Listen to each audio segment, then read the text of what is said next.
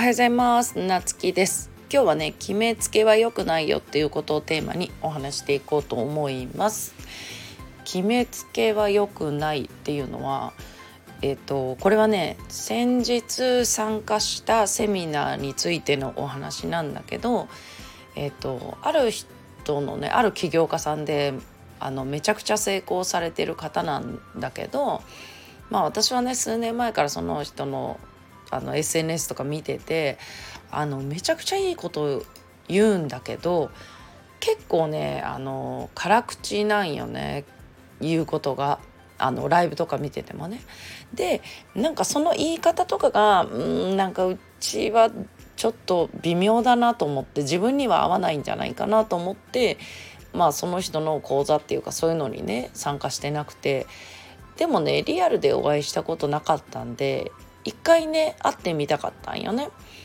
ね人ってさあのオンライン上ではさその見せ方とかもあるしさ結構リアルで会うと優しかったりするんよね。でうちの師匠なんかもまさにそうなんだけどもうなんかオンライン上とか写真とかでも笑わないとかっていうキャラにしててでも会ったら全然優しいしめっちゃ喋るみたいな感じなんだけどでそれでまあせっかくの機会だしと思ってまあ会いに行ったんよね。で結果あのセミナー自体はねすごい良くてあやっぱ熱量もすごいしあの内容がどうっていうよりかはなんかすごい思いが伝わるしまあそこのねえっと講座っていうかまあそこに入ればまあそのねすごい数の、まあ、何百人っていう方たちともねあの一緒に高めていけるようなねあの環境に身を置けるんじゃないかなって結構ねあなんかやっぱり来てよかったななんて思ってたんだけどその質問コーナーとかあった時にあのちょっと聞いてみたいことがあったんで手を挙げてまあ最初はさなんかこう自分はこういう頑張ってるんだけどこういうところがダメでみたいな今日のセミナー聞いてすごい良かったですみたいな感想から大体入ると思うよね。まあ、自己紹介感想言って質問みたいなね。でっていうその途中の段階でその感想の段階でなんかあのうんだからなんかどうせできないでしょみたいなまあそのセミナー中もそうだったんだけどどうせみんなはできないからここにいるんでしょみたいな。でその質問に入る前に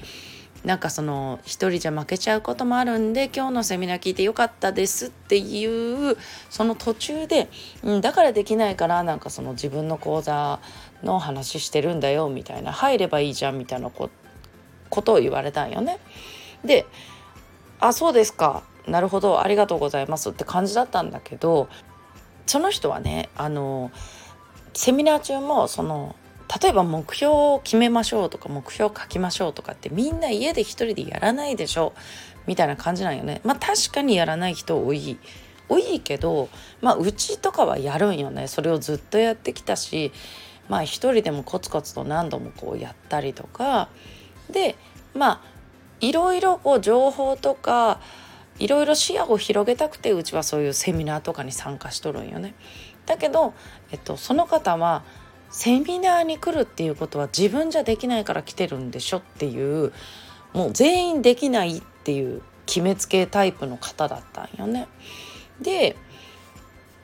うんなるほどなと思ってまあきっとその質問をうちがしてその途中でそういうね挟まれなかったらきっと入会してたかもしれないまたそこで出会いとかさなんかそういう視野を広げるとかいろんなねあのまた新たな発見あるかもしれんとかうちはそういうのを結構あの自分のね考え固執せずに広げていきたいんでだけどなんかそこでなんかあ完全決めつけタイプかと思ってまあ結局入会するのをやめたんよね。でやっぱり自分自身で自分のことを決めつけてる人もいればあの相手のこと例えば成功してないすごい目立ってる人以外とかここにいる人はみんなできない人でしょとかそういう決めつけって本当花から決めつけってよくないよねっていうあの、ね、成長も止まるし例えば自分に対しての決めつけだったら自分の成長は止まるし相手への決めつけだったらまあその時点でその成長を遅らしてるよね。相手の状況をね把握せずにそうやって決めつけてできないあなたへみたいなところからのメッセージから始まるとやっぱり相手の成長も遅くしちゃったりするんで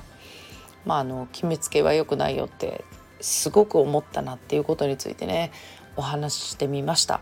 ということでね今日も良い一日をお過ごしください。それではまたお会いしましょう。